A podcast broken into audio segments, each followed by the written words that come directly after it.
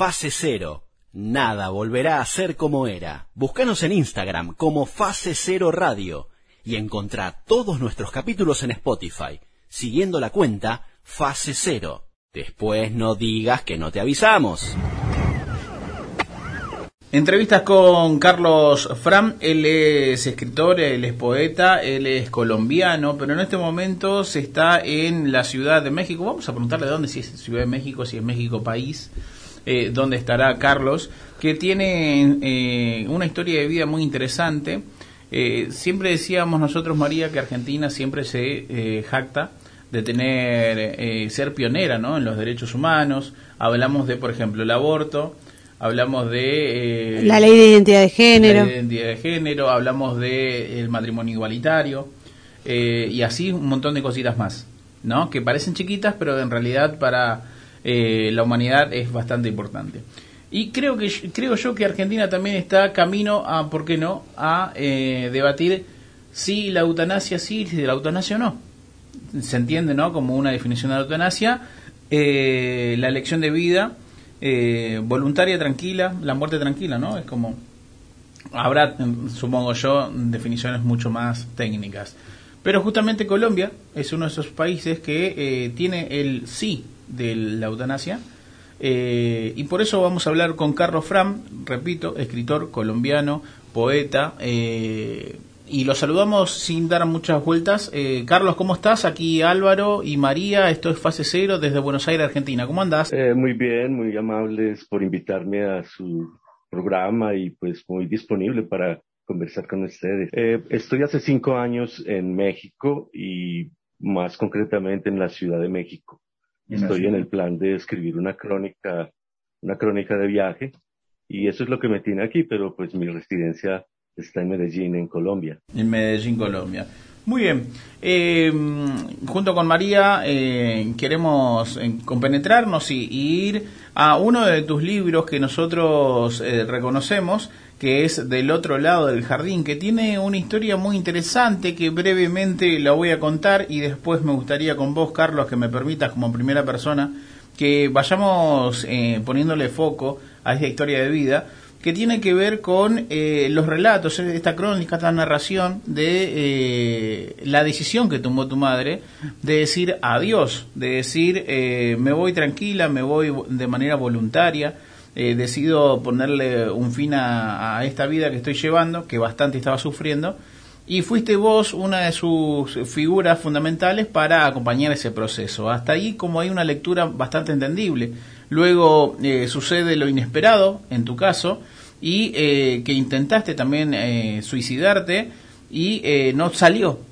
Así tan simple como eso, no funcionó, sí tuvo el efecto que buscaban en tu madre, pero no solamente eso, sino que cuando volviste a tener como una vida normal, te encontraste como que estabas en la cárcel.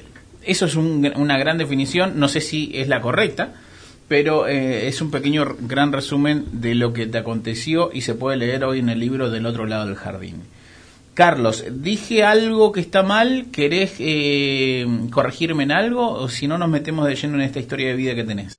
Sí, eh, tu aproximación es muy, muy certera, sí, en rasgos generales. Así fue, tal como lo cuentas. Bien, entonces, trabajando para el oyente, y situémonos en años, situémonos en fecha, eh, pongámosles nombre a tu madre y empecemos a contar qué es lo que padecía tu, tu mamá en su momento. Mm, bueno, mm, tal vez debo precisar que eh, los hechos ocurrieron en octubre del 2007. Yo tenía 42 años, mi madre 82 años. Yo vivía con ella. Bueno, siempre viví con ella, pero en los últimos cinco años vivíamos solos porque había muerto mi padre y otros miembros de, la familia. Quedamos solos y en esos últimos años ella empezó a, a, derrumbarse físicamente, pues perdió aceleradamente la visión casi por completo, tuvo fracturas por cuestión de eh, osteoporosis, tenía artrosis, una depresión una tristeza, más bien diría yo. Eh, tenía muchos dolores, ¿no? Una cefalalgia, un insomnio terrible. Entonces, mm, yo he tenido desde muy joven muy claro que, que la vida vale la pena si es deseada y disfrutada y que, y que uno se pertenece a sí mismo y no a Dios o a la familia o a la patria. Esas eran, eran ideas que yo tenía desde siempre.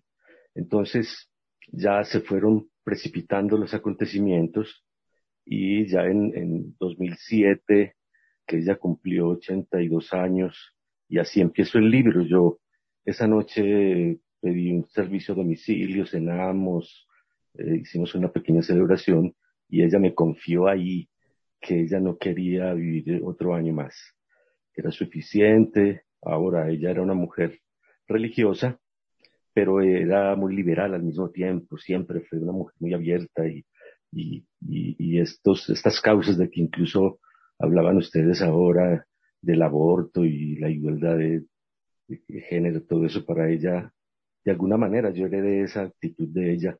Entonces empezó como, yo, me pregunté en ese momento, pues, ¿qué, qué hacer? ¿Cómo ayudarla? ¿No? Y empezó como un proceso digamos, pedagógico, ¿no? Como de, de conversaciones, hablábamos mucho, conversábamos todo el tiempo. Y yo fui haciéndola como consciente de que eh, tenía el derecho de disponer de su vida cuando sintiera que ya no era útil y que yo la ayudaría. Yo tenía de tiempo atrás un libro que se publicó en Estados Unidos en el 92, que se llama Final Exit, que es algo así como un recetario, ¿no? De qué hacer, de qué medicamentos y dosis utilizar para una salida dulce. Y ya, yo me, eh, bueno, seguimos conversando y, y ya llegó un momento en que ella me autorizó a que consiguiera los medicamentos y ya, yo supe que, que también para mí, eh, bueno, esa es la parte como un poquito más difícil de entender porque yo también quise suicidarme, ¿no? Era un, digamos, un cúmulo de causas. Una de ellas, la más importante, era la relación que yo tenía con ella y, la sensación como de que no iba a ser capaz de afrontar esa pérdida, como que toda, toda mi, como que había un derrumbe de una forma de vida, ¿no? Yo era profesor en un colegio, etcétera. Y además yo era soltero, no tenía mayores nexos ni lazos afectivos. En fin, ese es otro asunto, pero finalmente eh, ese 20 de octubre yo dispuse ya de los medicamentos, le confié a ella que ya los tenía y bueno, se dio como una especie de, de ritual, digámoslo así. Ella rezó y, y, llegó un momento en que, bueno, hubo un momento obviamente conmovedor ahí, en fin, de lágrimas. Y llegó un momento en que ya preparamos un cóctel, ella me acompañó, mezclamos los medicamentos y fuimos al cuarto, ella se fumó un cigarrillo y en cierto momento dijo que ya estaba preparada y se tomó pues el contenido. Luego se recostó, yo al lado de ella, tomándole la mano y a los minutos se durmió y al ratito empezó como un ronquido, una respiración fuerte y ya, en un momento yo supe que ya había atravesado la, la puerta. Y lo que siguió ahí fue, pues estuve a su lado un rato, como musitándole palabras dulces al fin, aunque ya sabía que no, ya no estaba, pero igual. Eh, y ya, llegó un momento en que preparé mi propia salida, organicé documentos, escribí una carta para mi hermano y mm, preparé el cóctel y me lo tomé. Así se, pero como tú decías, a los tres días desperté en el hospital ya esposado a la camilla con cargos por homicidio y vino un proceso penal, yo fui a la cárcel durante cinco meses y bueno, finalmente después de todo el, juicio y en fin, los testimonios y todo, debo decir pues que hubo una gran como solidaridad hacia mí en el medio, digamos, literario y cultural de la ciudad, etcétera. Y, y finalmente pues se determinó que lo sucedido obedecía a la figura de ayuda e inducción al suicidio, que aunque está penalizado, tiene una pena de dos años que es excarcelable. Yo salí libre eh, con una especie de libertad condicional por dos años pero una apelación de la fiscalía, ¿no? Porque decían que yo no podía ser condenado por eh, un delito del que no había sido acusado, que en este caso era el homicidio, no el suicidio asistido. Finalmente eso pasó a un tribunal y el tribunal eh, consideró que obviamente no había una incongruencia eh, y el caso cayó. Sencillamente yo salí libre ya del todo a los seis, siete meses y, y ya luego me senté a escribir ese testimonio. Y ya, esa es como la historia más o menos completa. Eh, nos quedamos en silencio, en silencio escuchando eh, esta decisión difícil que tomaste, porque también eh, habla de, de, la valentía que tenés de decir, bueno, eh, se fue mi vieja, vieja nosotros le decimos a, mamá acá en Argentina, es como decirlo de, manera amorosa, no, no, no es despectivo ni nada para eso, Carlos.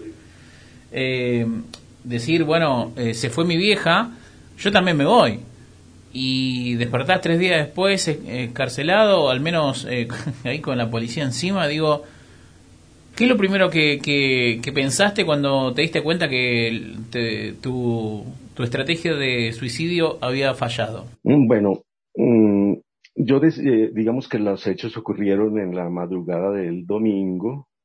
Mm, bueno, mi madre murió el sábado en la noche, yo en la madrugada del domingo me tomé el cóctel eh, hacia el mediodía mi hermano llegó al apartamento, tenía llave, abrió, encontró pues, escena, llamó a, pues, a, emergencias, etcétera. Yo fui llevado al hospital y a los dos días, como hacia el martes, yo tengo un vago recuerdo cuando se hizo la, la audiencia de imputación en el hospital de haber estado rodeado, pero yo estaba todavía mm, pues, como en un estado no normal. Y solamente al otro día, el miércoles, que yo cumplía justamente años, ya desperté completamente, estaba en el pabellón de psiquiatría. Y en ese momento ya, yo supe qué había pasado. Y, su, y mi sensación fue doble. Primero que tenía un gran problema por delante. Y segundo, como por otro lado, algo se regocijaba en mí al saber que mi madre lo había conseguido. Finalmente, era ella quien más necesitaba descansar, ¿no? Entonces, nada, yo casualmente vino a partir de ese momento un gran deseo de vivir, en parte como para probar, pues, que esos cargos eran infundados y, y, y como contar, ¿no? Yo soy un escritor, ¿no? Como sabía que yo tenía ahí algo ya para contar. Eh, y, me imagino, ¿no? Porque no estaban tus planes, claramente, encontrarte con ese quilombo. Eh, y, cómo fueron las primeras explicaciones de tu hermano? Más allá de que le dejaste una carta, porque eran tres ustedes después de la partida de tu padre. Eh, quedaban tres y bueno, y ahora de repente quedaban dos. Y uno tenía la carta de su hermano que estaba en la camilla donde decía me fui. En realidad no se fue, estoy acá. ¿Cómo, cómo fue esa, esas primeras charlas o primeros diálogos de, che, casi me engañás? Ajá. Bueno, mm, debo decir que, eh, bueno, éramos dos, somos dos hijos, eh, eh, y mi hermano, desde muy joven, emigró a los Estados Unidos, tenía 20 años, y solo regresó 25 años después, poco antes de los hechos. Entonces, la relación de él con mi madre era distante, aunque cariñosa, pero pues muy diferente a la mía. Yo siempre fui el, el hijo que está ahí, siempre viví con ella. A lo final me convertí como en un amigo más bien, en, un cómplice. En fin, eh, entonces, bueno, hay eso, ¿no? Como que mi hermano era, era testigo de la relación tan cercana con mi madre ella veía cómo yo la cuidaba, cómo la sacaba a pasear, la llevaba a la iglesia, etcétera, y la mimaba. Por otro lado, mi hermano también es de ideas bastante liberales. Es eh, como yo, no creemos pues en, en eh, los cuentos de hadas, de otras vidas y en fin, el más allá y eso.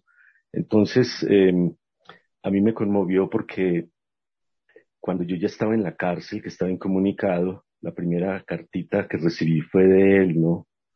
Donde me decía que, que contara con él, que él había entendido qué pasaba y que siquiera la vieja había descansado.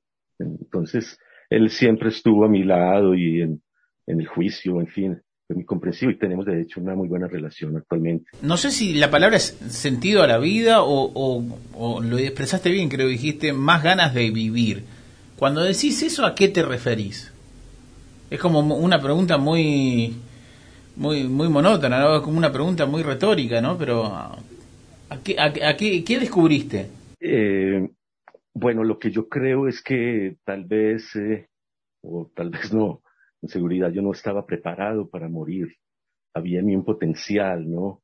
Seguramente fueron cosas coyunturales que determinaron que yo tomara esa decisión, cosas como, por ejemplo, yo hacía unos 12 años estaba de profesor de, de colegio, de chicos, y aunque la experiencia había sido muy bonita porque era de literatura, de lo que les comunicaba, sin embargo, en ese momento ya estaba cansado, ya no quería más ser maestro entre otras cosas porque esos años que había sido maestro no había escrito. Entonces ya, ya era la crisis de identidad. ¿Yo qué soy? ¿Soy realmente un escritor o soy un profesor de literatura? Entonces había, en ese momento también estaba ese elemento, bueno, el hecho de que yo no tenía pareja ni, ni, ni mayores vínculos. Hay también una cosa como un poco del romanticismo, ¿no? De como ese movimiento romántico alemán y, y de, de, de, morir con el ser amado, como von Kleist, pues, y su amiga, o, otros casos que ha habido, ¿no? Morir con el ser más querido. Seguramente eso también entró ahí, ¿no? Mm, lo que vino después fue como un gran, un gran apetito de vida, ¿no? Eh, como una reacción probablemente haberme visto tan cerca de, de terminar. Y bueno, yo ya va, eso fue 2007, ya va tantos años y y he tenido realmente una vida muy plena, ¿no? He vuelto a escribir, escribí dos novelas, una pues como esa historia, eh, como que de alguna manera despertó el escritor que estaba dormido a partir de ese, de ese hecho, ¿no? Quizás el, el escritor necesitaba como tener a mano una buena historia y te la generaste. Sí, sí, sabes que eso había pensado, porque eh, yo empecé escribiendo poesía, o sea, hasta ese momento yo era poeta, había escrito libros de poesía, pero nunca prosa, nunca narrativa, ¿no? Y, y ya cuando me enfrenté a esa historia vi que la poesía no, no, no, me, no me servía ahí, que necesitaba el relato de largo aliento, ¿no? La novela. Entonces, mira, eh, resultó una novela, ¿no? resultó naciendo un novelista y de hecho es lo que estoy escribiendo desde entonces, novela. ¿Y, cómo fueron las repercusiones de esta historia? que entiendo que a partir de la novela eh, genera, generó más masividad, ¿no? Se, eh, se conoció más el caso.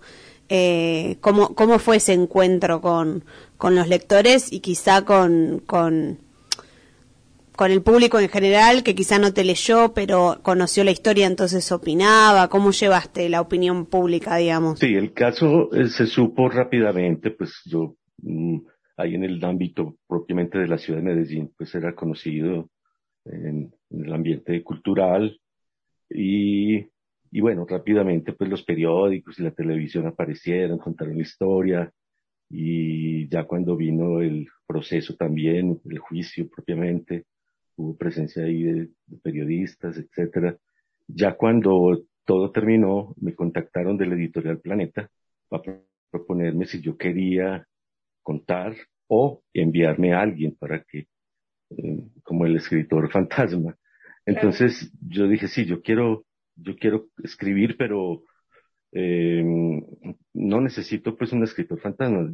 Y me pidieron que enviara una muestra, unas páginas, las envié y ya bueno, se interesaron en publicar el libro, el libro pues, escribiendo unos 10 meses, apareció eh, muy bien, el libro mm, apareció en el 2009 y no ha dejado de venderse eh, en Colombia, no de leerse más bien, lo estudian en universidades, me han contado, y a partir del libro, mientras yo vivía en Colombia, hubo cosas muy, muy bonitas de la gente, ¿no? En charlas que yo di, de gente muy comprensiva, incluso gente creyente, pero, pero que se ponían en la situación de mi madre, de sufrimiento, de no querer vivir, y pues entendían, ¿no? Que que lo que viene que responder era amor, no otra cosa, pues yo no gané absolutamente nada. De hecho, pues me quería ir con ella, ¿no? O sea que no tenía ningún interés diferente.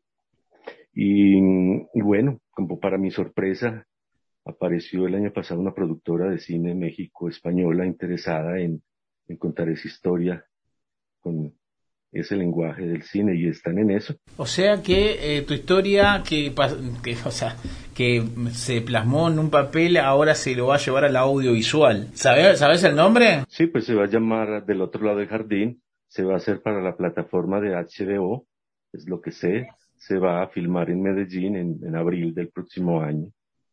Mira vos. que tengo. Con muy, con muy buen elenco, en fin. Bueno, en este momento, pues sé que están en la elaboración del guion. Yo acabo de mandarles los audios de todo el, juicio. Están elaborando el guion y, y pues eh, es como los datos que tengo que se va a grabar en, en pero yo el, por, por la carpeta que me mandaron con la propuesta veo que es una aproximación muy, muy respetuosa de los hechos, ¿no? Como, sí, pienso que se van a, van a hacer una, una película muy bonita, sí. Eh, está bueno que siga masificándose la historia porque me parece que el tema de la muerte digna o la vida digna es un debate que nos debemos, ¿no? En todo el mundo. Porque evidentemente yo creo que escuchándote, eh, todo al final se trata de cómo uno quiere vivir y por ende cómo uno quiere morir y a veces no es vida simplemente estar respirando tanto porque no, no te duele todo o porque no tenés eh, fuerzas para seguir o lo que sea, ¿no? Como que me parece que, que es un debate que hay que seguir dando, por lo menos seguir abriendo conversaciones. Sí, estoy de acuerdo. Yo no sé si ustedes saben que en Colombia acaba de aprobarse por primera vez el procedimiento eutanásico en un paciente no terminal. Yo estaba viendo las notas, está programada esa eutanasia para el 10 de octubre.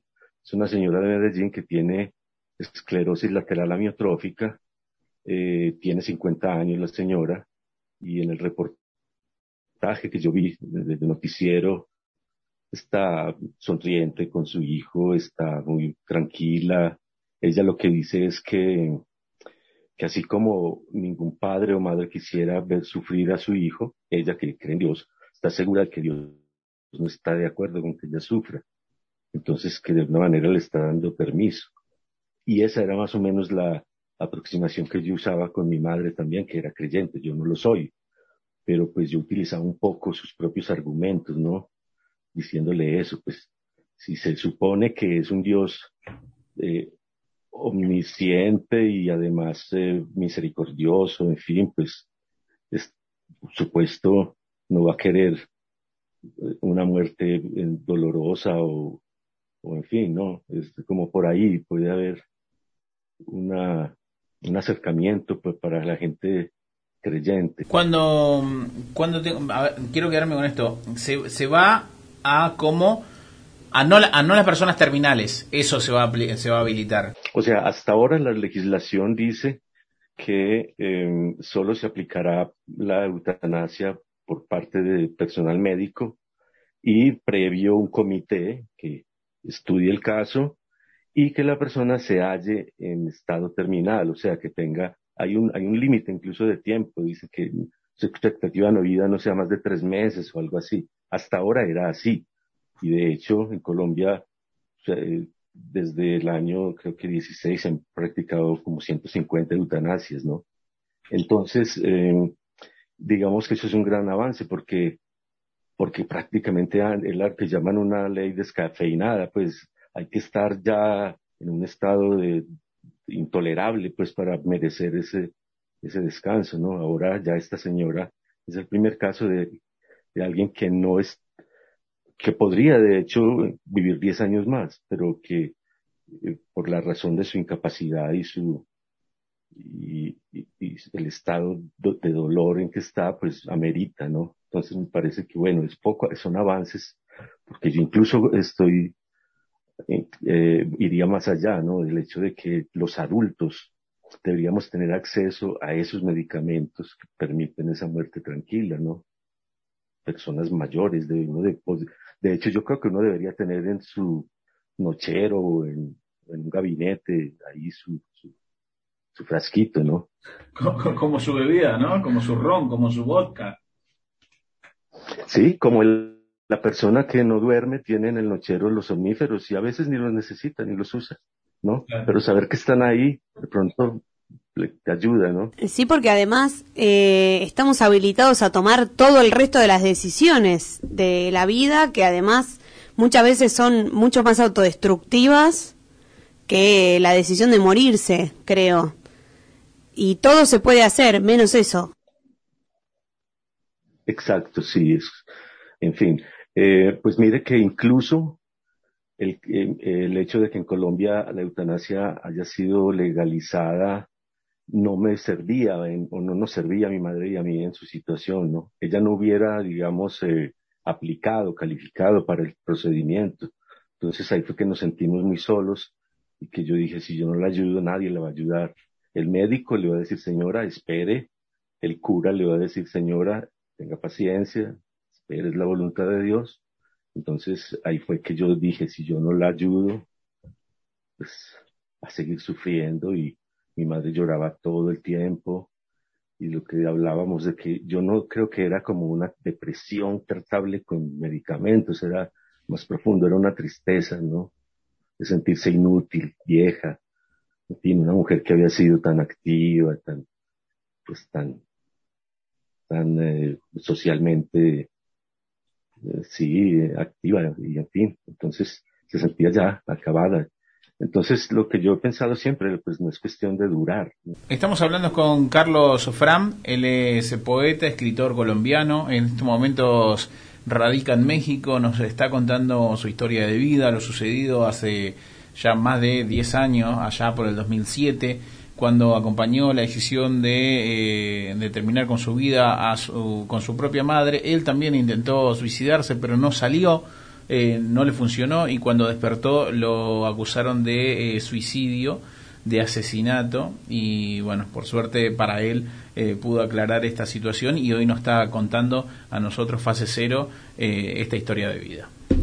me quedé pensando con lo que acabas de contar, que ella no calificaba como para poder aplicar la eutanasia. ¿Por qué? Porque no tenía una enfermedad terminal. Sí, exacto. Era más bien un complejo de males, ¿no? No, mi madre podría haber durado otros 10 o 15 años, ¿no? No tenía una enfermedad tipo cáncer o, en fin. Pero mire que es una, perdón, es un avance que ya se esté considerando el enfermo no terminal, pero con dolor intolerable, etcétera. Cuando arrancamos esta entrevista, yo decía, eh, con intenciones de, de la siguiente pregunta, decía que la Argentina se alza muchas veces políticamente la eh, ya por solo ser argentinos somos egocéntricos. Eh, eso lo sabrás Carlos. Eh, pero después siempre nos hacemos como la luz de somos los primeros en todos los derechos humanos y repito lo que decía no el documento binario el matrimonio igualitario el aborto ahora ahora digo. ¿qué, ¿qué tiene que pasar en una sociedad dado que vos eh, sos colombiano y atravesaste esto, ¿qué tiene que pasar en una sociedad para que los congresistas, los diputados, el Estado tome en serio la decisión y decir, che, bueno, debatamos eh, la eutanasia, debatamos esto de eh, morir, eh, tener una salida dulce, como lo dijiste vos? Bueno, el caso en Colombia sí sorprende porque pues en el contexto de América Latina no es un país especialmente liberal, al contrario. Sin embargo, por lo menos en buena medida, eh, esto se debió a un personaje, a Carlos Gaviria Díaz, que fue eh, un eh, miembro, magistrado, un hombre muy liberal, un hombre muy docto y, muy querido, ¿no? Entonces, el hombre eh, fue quien hizo las eh, ponencias casualmente correspondientes a la despenalización de la dosis mínima, eh, la, legalización del aborto y la eutanasia. Él fue el ponente de las tres en diferentes momentos, ¿no? Entonces, en este caso hubo, no sé, como la fuerza de un individuo ahí, en fin. No sé si sin él se habría llegado a ese resultado, no sé. Pero por lo demás no tengo, pues, como acerca de tu pregunta, no, no sabría exactamente qué decir, qué tiene que pasar para que la gente pues, entienda algo que a mí me parece como tan de sentido común, ¿no? Que, que la vida te pertenece a ti y que es tu decisión cuándo y cómo y dónde. Quizás estamos a la vuelta de la esquina y es cuestión de tiempo también. Sí, sí, yo creo. Yo creo que es inevitable que, que mm, poco a poco, ¿no?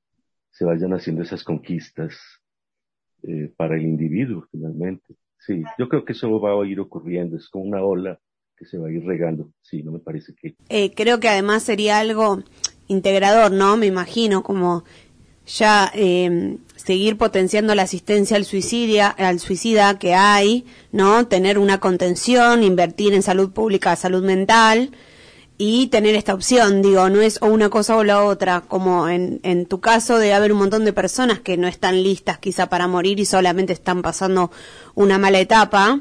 Me parece que eso también merece acompañamiento, pero está bueno que, que, que se reconozcan todas las decisiones, pero que también las personas no se sientan tan desoladas, ¿no? Creo que una cosa viene acompañada de otra. Sí, sí, por supuesto. Eh, en fin, de todas maneras, eh, eh, yo lamento mucho cuando se del suicidio, por ejemplo, de un joven, en fin, parece como que hay ahí algo que se frustró, ¿no? En fin, y no tendría yo una respuesta, ¿no? Para, para esos, cada caso es como tan diferente, tan único, ¿no? Pero eh, a mí me quedó siempre claro, o lo tengo muy claro, que si alguien considera que no es ético o por las razones que sea acudir a la eutanasia y esa persona prefiere sufrir hasta el final, pues está en pleno derecho, nadie le va a negar que sufra, ¿no?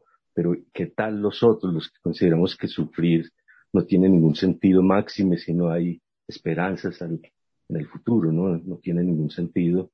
Entonces, eh, también abrir esa posibilidad, el que quiera salir, que tenga ese derecho. Primero, agradecerte por todo este tiempo. Eh, descubrimos una gran historia, nos has narrado de, primera mano. Eh, descubrimos, al menos para nosotros también, que esto se encamina a ser una película, ojalá pronto y bueno, el año que viene, ¿no? salga, funcione y te guste pese a todo. Y si no, bueno, entenderemos que es parte también de un de un show, ¿no? De una recreación, que, que algunas cosas se pueden modificar más allá de a lo que uno le pueda llegar a gustar o no. ¿Qué crees, Carlos, que te diría hoy tu madre después de haberte visto que te acostaste aquella noche de domingo, de sábado a la, de la mañana al sábado a la noche, que te acostaste con ella, que la acompañaste, que le dijiste cosas hermosas, que, que quizás quisiste acompañarla, fallaste y despertaste tres días después en el hospital, rodeado de policías, eh, casi preso. Eh, ¿Qué crees que te, que te diría tu mamá si te ve después de todo esto, no? ¿Qué crees que, que lo primero que te diría? bueno, antes de responder, precisamente te cuento que de alguna manera estoy vivo por ella, en este sentido. Eh, en el libro que yo había leído sobre el tema Final Exit, el autor recomienda que para estar 100% seguros del, suicidio, después de tomarse el brebaje, uno debe ponerse una, bajarse una bolsa plástica en la cabeza y ajustársela en el cuello con unas bandas elásticas, ¿no? Entonces yo me había puesto el gorrito, lo tenía listo. Yo contaba con dos minutos de vigilia mientras me tomaba eh, el cóctel iba a la cama y me acostaba al lado de mi madre y en ese momento yo me bajaría el gorrito. Hay la posibilidad de sobrevivir es cero. Entonces pasó eso, yo me tomé el cóctel, fui de inmediato a la cama, recuerdo que mi plan fue abrazar a mi madre por última vez, volver a la posición boca arriba y bajar mi gorrito. Pero resulta que cuando yo la abracé, colapsé. Ahí fue. Entonces, de alguna manera ese último abrazo fue lo que me salvó la vida, ¿no? Entonces yo creo que ella estaría muy feliz de verme vivo eh, y verme en cierta manera, mm, pues logrando mi sueño, que es escribir, vivir para la literatura, eh, que mis libros y mis páginas se lean, en fin. Ella estaría, pues no sé exactamente qué me diría, ¿no? Algo así como, eh, gritó lindo. en felicidad, algo así. Sí. Y si vos le podrías responder eh, algo, ¿qué le dirías para cerrar la nota? Pues que, aunque yo no creo en la supervivencia, pues, de, después de la muerte, de alguna manera que hay una presencia, ¿no? En mí de ella, ¿no? De alguna manera la siento, no sé cómo explicarlo, ¿no? Pero, bueno, finalmente soy su hijo y en parte soy ella, ¿no? Entonces, eh, yo creo que yo no le diría mucho, sino que le daría un abrazo. Carlos, te queremos agradecer. Éxito para lo que viene, eh, que cierres un buen año y, primero muchas gracias nuevamente, repito, junto con mi compañera María, eh, Fase Cero aquí te agradece por este tiempo, por estas palabras y, gracias por abrirte a contar tu historia de vida. Eh, que pronto estará en el cine, así que... Y preguntarte dónde consiguen tus libros las personas que te quieran leer. Bueno, el, eh, este, concretamente este libro solo está publicado en Colombia, pero pues ya de, de Random House, que fue quien lo publicó en Colombia, ya me dijeron que van a hacer el año entrante una edición mexicana y probablemente a nivel pues hispanoamericano, espero. De todas maneras, eh, se consigue el ebook, se consigue eh, en Amazon, en fin, ¿no? Pero ya el libro, el libro en papel todavía no pues sería para mí un sueño publicar en Argentina, puesto que quiero tanto a ese país por donde pasé y quiero tanto a Borges, en fin, ¿no? Entonces... Serías más que bienvenido aquí con tu lectura y creo que esta entrevista eh, va a aportar a eso, ¿no? A, dar a, conocer un poquito más. Sería maravilloso. Yo espero regresar algún día a Argentina. De hecho, eh, un libro que publiqué después del deslumbramiento perdón, después de, del otro de jardín, se llama Deslumbramiento, las memorias, llegan hasta mi cumpleaños 35 y lo celebré justamente en Argentina, en el pueblito de Adrogué.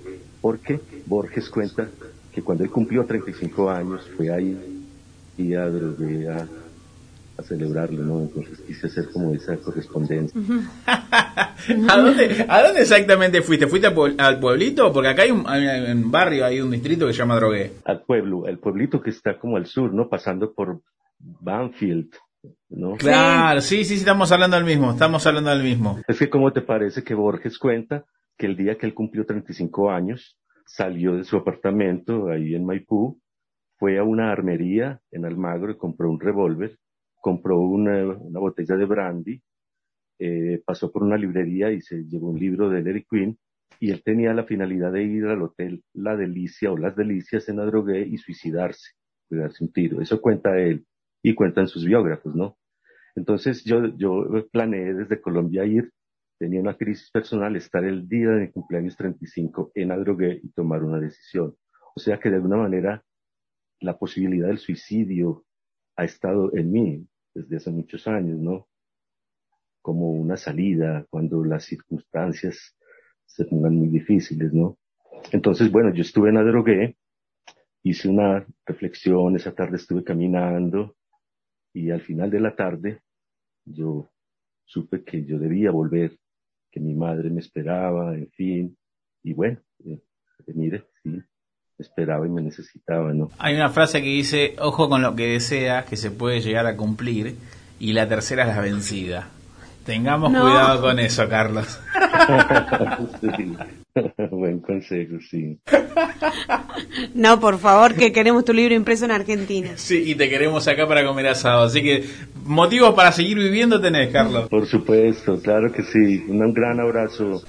Un abrazo y muchas gracias a ustedes. Chao. Final de la entrevista con Carlos Fram. Él es colombiano, eh, actualmente radica en la Ciudad de, México. Nos contó su historia de vida, mm, su relación con la eutanasia, su acompañamiento eh, con su mamá para tomar esta decisión de una partida dulce, como él, él, lo dice, él trató de seguir esos pasos, sí, trató de suicidarse, no funcionó, y cuando despertó al tercer día, estaba no solamente en el hospital, sino que también tenía una esposa en la mano y estaba preso, porque lo habían señalado como eh, el principal sospechoso de inducir al suicidio a su madre. Luego eh, pudo comprobar que era inocente y hoy está plasmado todo esto en un libro que se llama Del otro lado del jardín, eh, que pronto va a ser un material audiovisual y junto con María estuvimos hoy hablando con Carlos. ¿Sensaciones, María? Bueno, un capo, me gustó mucho todo lo que comentó, muy interesante, ¿no? Siento, como decía, que son conversaciones que están buenas dar. Eh, y que haya despertado su, su yo narrativo a partir de esta experiencia, ¿no? Y como, y como un sentido para su vida, eh, también me pareció muy interesante de escuchar. Así que bueno, es para seguirle el rastro tanto a esta historia como a todas las novelas que está escribiendo, que las edita nada más y nada menos que Planeta, ¿no? Y Random House, que es como el grupo editorial más grande o uno de los más grandes de Latinoamérica. Así que bueno, estén atentos que próximamente, al menos él lo anunció así, en HBO será el estreno. Ya se están eh, armando los guiones, calculo que en unos meses se estarán filmando. Estamos en el mes de octubre, así que eh, busquen ahí la entrevista, tanto en podcast como en YouTube, que la van a tener completita. Eh, espero que hayan disfrutado. Fase cero. Nada volverá a ser como era. Búscanos en Instagram como Fase Cero Radio y encontrá todos nuestros capítulos en Spotify, siguiendo la cuenta Fase Cero. Después no digas que no te avisamos.